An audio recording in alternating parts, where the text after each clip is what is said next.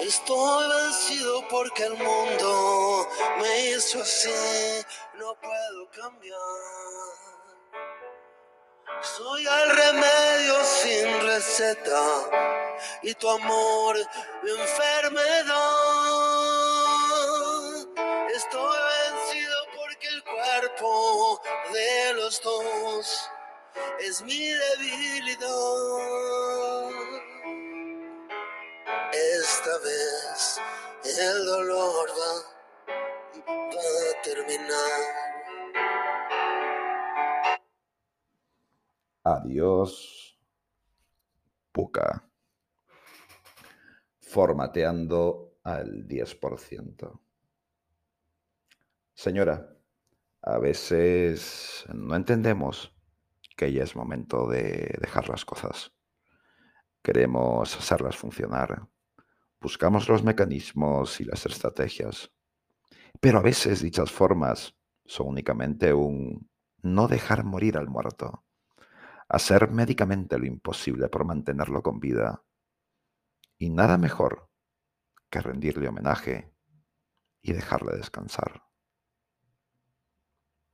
QEPD. Y la historia comenzaba mirando a Puka vestida de rojo y sin brasier. Sí, pues, las uñas perfectas, los labios provocadores, y ella mirándome recostada en su cama incrédula que yo, el desordenado la nata, decidiera ponerme a escribir un viernes a la 1 y 45 de la mañana. Maldito a la nata, déjame dormir. Y en eso, un pezón escapista salía del pijama rojo.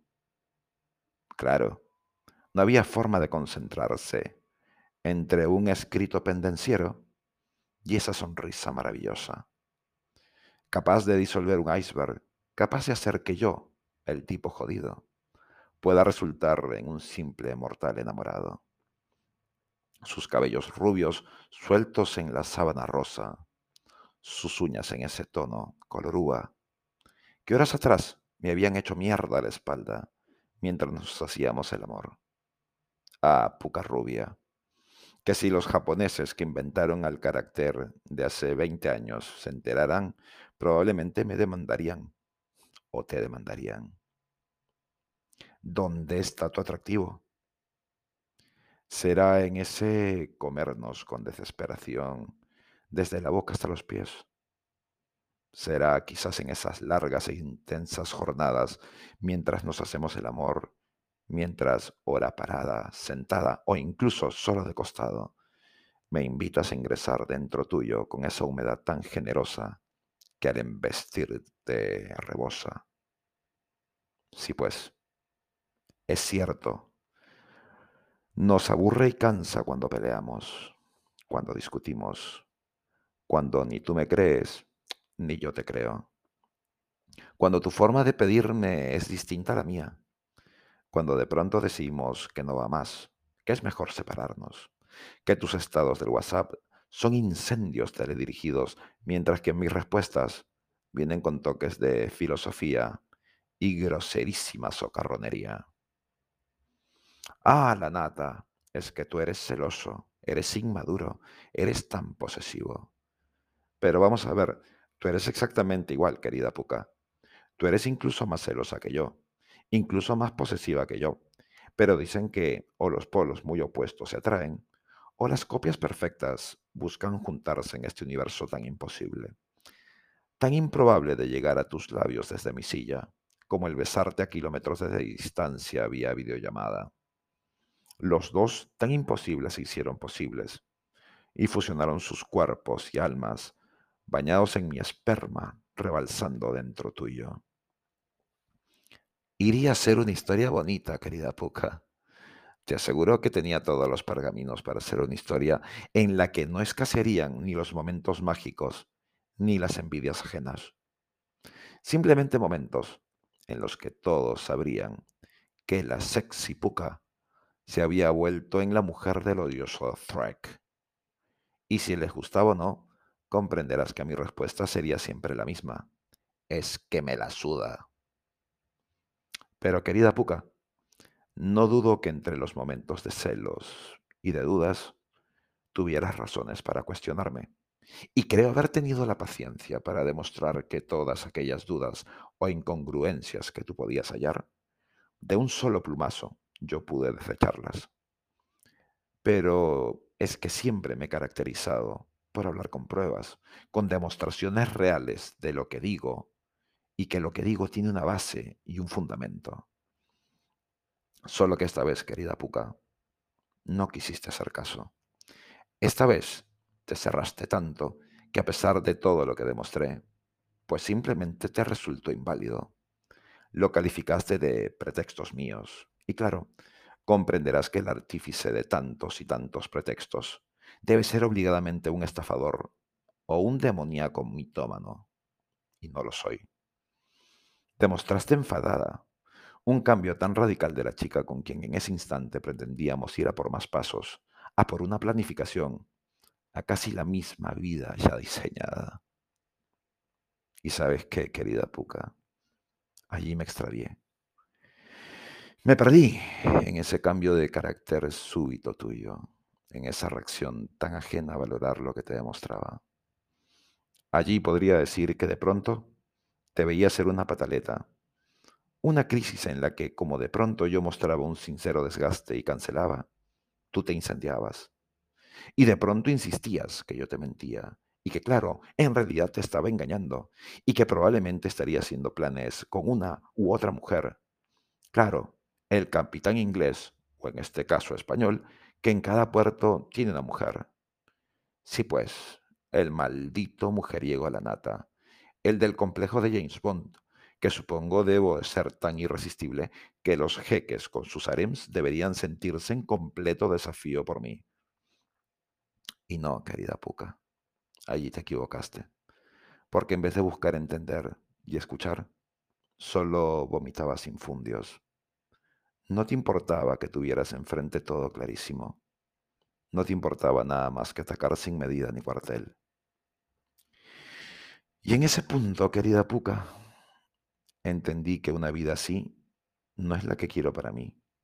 Sin duda me gustas, y me has gustado desde el primer día que te he visto, desde la primera vez que te hice el amor, desde la primera noche que pasamos juntos, desde todo aquello que hemos vivido juntos y que estábamos a horas de consolidar.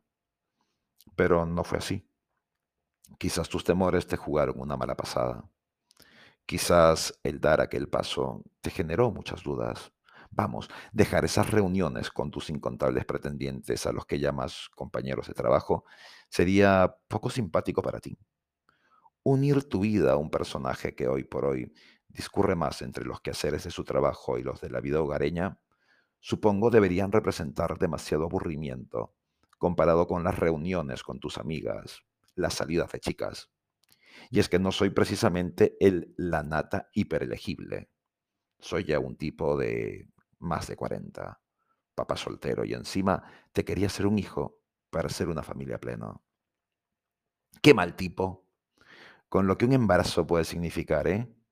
Las náuseas, los malestares, el cuerpo que se infla como un globo, las articulaciones que se inflaman, todo para que luego nazca la criatura y sea escucharle chillar todo el día, cambiar pañales, ordeñarse las tetas. Sí, pues, la esbelta figura destruida por traer un nene al mundo, y yo, el maldito, pretendiendo hicieras eso conmigo. Cuando es más rico estar de fe fatal, pretendida y admirada. Supongo eso, es alguna, eso a algunas personas les llena y les hace sentir bien. Pero, ¿serán felices? A mí, querida Puca, me hace sentir bien el amor. A mí me hace sentir bien una palabra de afecto, un beso volado, una caricia en cualquier momento. Para mí, y costará creerlo, me va mucho más estar en una cama abrazados en silencio o también haciendo el amor como limpistas que estar en reuniones vacuas con gente inerte. No niego nuestras Olimpiadas hayan sido maravillosas, pero el despertar con una sonrisa como las que solías darme me hacía sentir amor. Y mira hoy, te escucho por teléfono dar por terminado lo nuestro. a pesar que habíamos acordado no dejarnos más. Y en una llamada se dictaba la situación por concluida, sin más que dos palabras y un adiós. Entonces, querida Puca, hoy me despido de tus caricias y de aquello que llamé por tanto tiempo mi amor, porque comprendo que la vida siempre, siendo juzgado y sospechoso, no es vida. La vida en la que se me acuse gratuitamente no me hace alguna ilusión. Y hoy decido hacerte caso, terminar, dejarte pasar, olvidarte sin más, no buscar querer saber de ti, ni siquiera acordarme de algo más.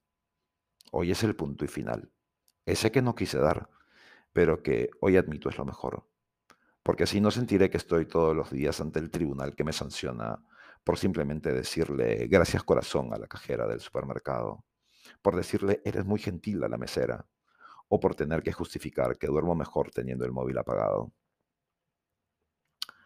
Adiós, querida Puca. Hoy borro tu archivo. Hoy, desde esta publicación, el disco duro quedará formateado. No te preocupes. Y puse simplemente a Calamaro. Porque esta vez supongo que el dolor va a terminar. La nata.